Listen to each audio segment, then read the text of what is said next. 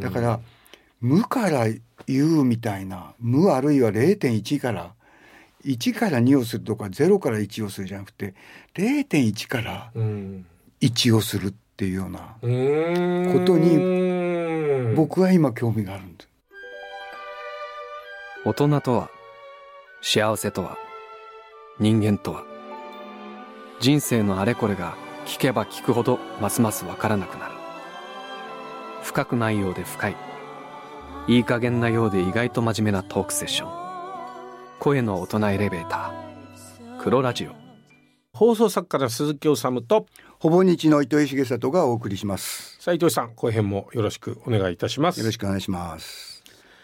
今これ70代で、はい、この先の考えてることってあるんですか、ありますよ。やりたいこと、うん、僕は今脱出したい場所があって、はい、それは脳の中の東京から出たいんですよ。つまり坪単価いくらですか東京？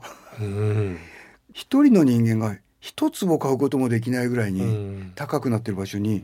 なんで頭の中を合わせてなきゃいけないか。だからちょっとでもスペースがあったらここその商売に利用したらこう売れるんですとか貸したらいくらになるんですみたいな、うん、この狭さをなんか頭の中にもう叩き込んじゃってるなと思って、うん、そこを抜け出すにはどうしたらいいかを今ディズニーランドを作った時って、うん、例えば砂漠ですよね。で次のディズニーワールドも沼地の湿地帯の、ほとんどただの場所ですよね。はい、であれがあったからディズニーランドができたわけで、はい、どうしていいかわからない場所にどうしたい人が乗っかっただけですよね。はい、みたいなことが日本って今なさすぎるなと思って、昔はインターネットが開拓地だったんですよ。もう広いよ、うん、何でもやってごらん、でも今は人は5秒しか見ないんですよとか言われるじゃないですか。そんなところで文字書くつもりがね失われちゃいますよね。でそれよりも何すればいいんだろうって思ってみたくないっていうか。インターネットを前にした時に何すればいいんだ何でもできるんだっていうのと同じことが国際的なイメージも、うん、もっとこうローカルなイメージも含めてこう狭苦しさを一回直してやりたいっていうそれを今思ってますけどあんまりこれもまたどうするとうまくいくんですか？何も分かんないんですけどね。少なくとも自分がこんなに年取ってまだ狭苦しいこと考えてるなっていうのがあみんなもそうだなと思って。そこがこじ開けたい場所ですね。やりたいのはないけど、うん、始めたらみんながやりたくなってきたっていう方がやりたいと思うんですよ。だから無から有みたいな無あるいは0.1から1から2をするとか0から1をするじゃなくて0.1から1をするっていうようなことに僕は今興味があるんです。ゼロ一じゃなくてね、誰もこれ価値ないよ0.1だからって思ってるものをどれどれって言ったら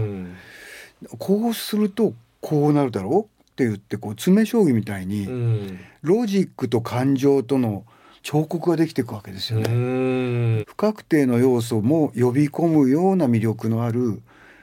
物語っていうかそれを作るのは多分放送作家がやってる仕事なんかにとても近い,、そうですね、近いと思う、終わり方は考えてますか？人生の。そこは明日かもしれないみたいなとこもあるから、うん、すごい若い人にそう言われたんですよ僕、はい、この先の方がずっと長いですねって言ったら、はい、えー、そう見えるかもしれませんけど、うん、それは何が起こるかわからないからって、うん、すっごい人がそう言ったんで、うん、えー、と思って、はい、20代の人ですよね。で僕は違うんだと思いたかったんだけどあその意味で同じだなと思って、だからただ何をしたから偉いっていう褒められ方で死ぬよりは、うん、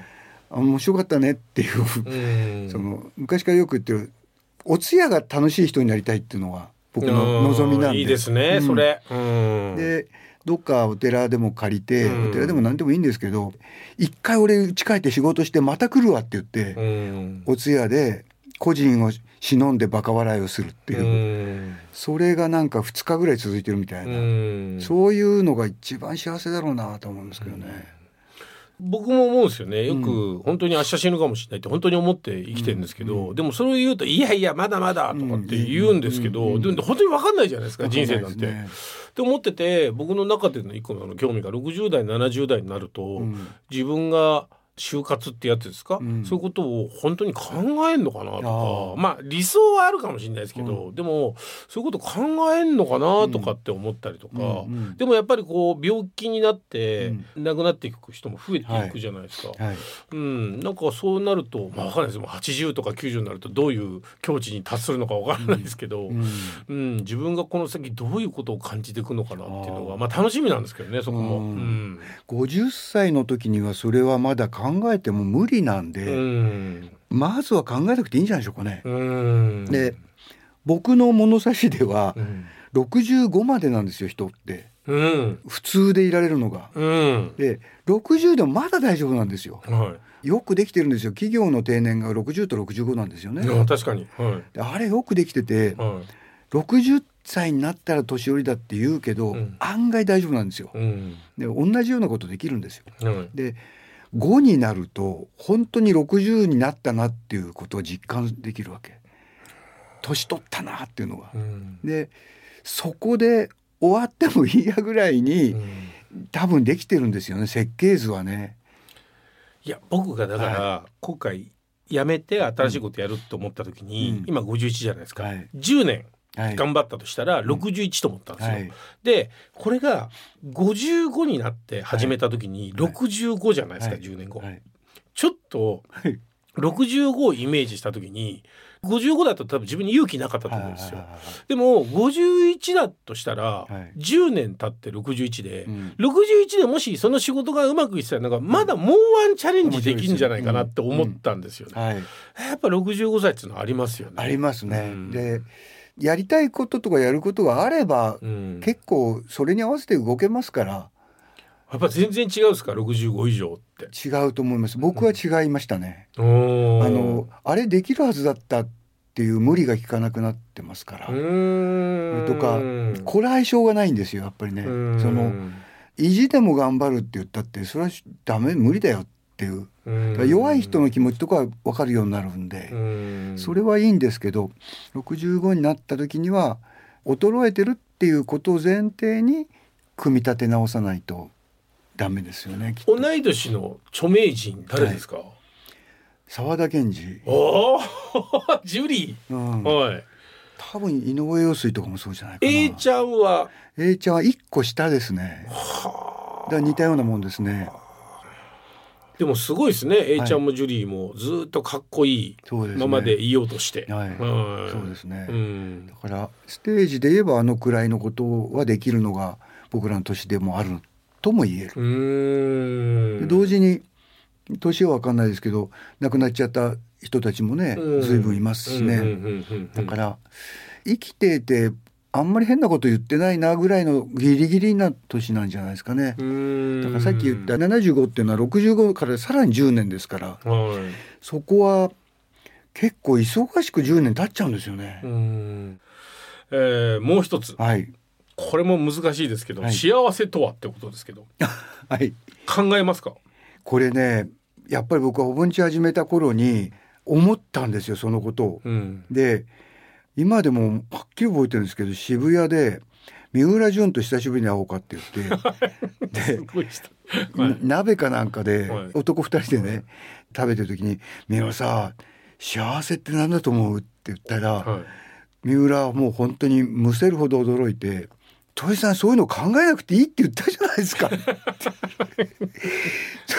それ困るって言ったんです、うん、そういうの考えなくたっていいんだよっていうので僕はいいと思ってやってきたのに、うん、戸井さんがそう言われるって本当に困ったって言われて、うん、でいやそうなんだけど、うん、考えるんだよやっぱり、知りたくなるんだよ、でこうかなああかなって考えないのも手なんだけどちょっと考えてみたくなるんだよって言って、本当に恨まれましたその日。でそっから先に、はいあんまり考えてもいないんですけど、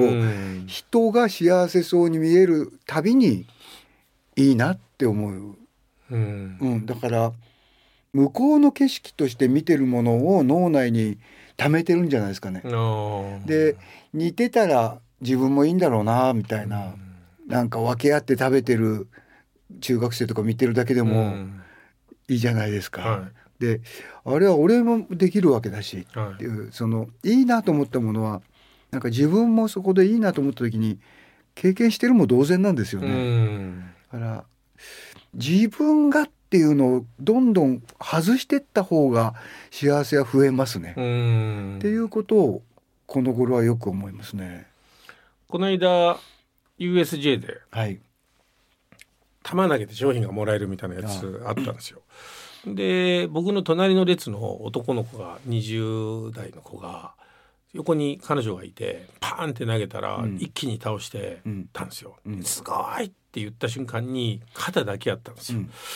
うん、で僕一緒にいた友達と目見合って「いいね」って なんかそれをもう見ただけでもう幸せなんですよ。それを見て幸せだなって思うったんですね、うん、思ったんですけどその後今度僕が投げる番になって 僕がもうすっごい投げ方下手で、うん、とんでもないとこに行ってわって行ったんですよ。うん、パーンって投げた時にうちの奥さんが「下手くそ!」っつって笑ってたんですけどうん、多分その姿も誰かが見てたら同じだよ。そうなんですよね、そうなんですよね。同じなんですよね結局、うん。同じなんですよね、うん。なんか本人たちが笑ってる光景って自分が人の幸せだと思うんだけど自分も実はそこって気づいてないけど、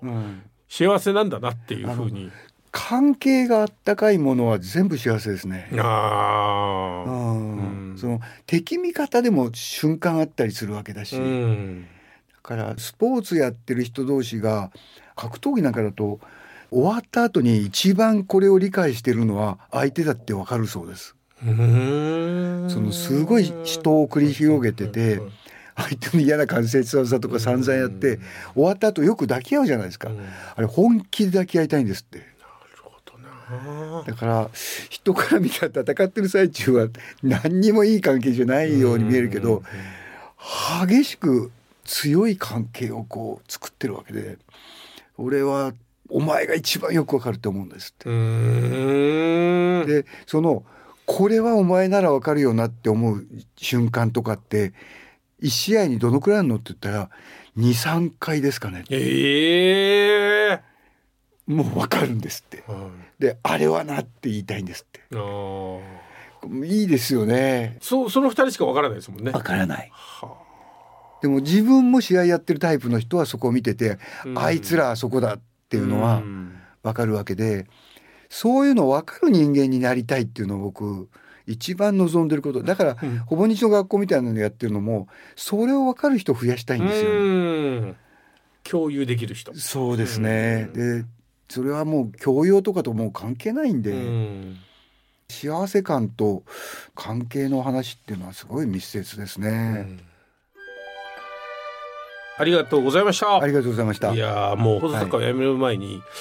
お話しさせてもらって本当に良かったです。はい、あそうですか。良かったはい、自分の中での霧がかかってる部分がはっきりして、はい、あと自分自身も理由が分かった気がします。はい。あと自分が伊藤さんこう思っててほしいなと思ったところが、思っててくれたんで、そうですか。よかったです。はい、またゆっくりお話を。いやいや僕もあのたっぷり面白がりましたんで、はい、まだなんか先のことで二人とも見えないところでなんか会うかもしれないから。そうですね、うん、はい、それをまた楽しみにできる終わり方でよかったですね。でも多分霧の先に行ったら、また絶対どっかに糸井さん言いますよ、うん、僕の、ね、湖に立っていました。はい、ありがとうございました。黒ラジオは札幌生ビール黒ラベルの会員サイトであるクラブ黒ラベルのウェブサイトまたは各ポッドキャストにて聞くことができます。ポッドキャストでは番組をフォローしていただくと最新エピソードが配信されるたびに通知を受け取れますのでぜひお聞きのポッドキャストアプリで黒ラジオをフォローしてみてください。またクラブ黒ラベルではこのトークセッションの収録風景やここでしかもらえない特別なプレゼントが抽選で当たるキャンペーンも期間限定で実施していますのでこちらもぜひアクセスしてみてください。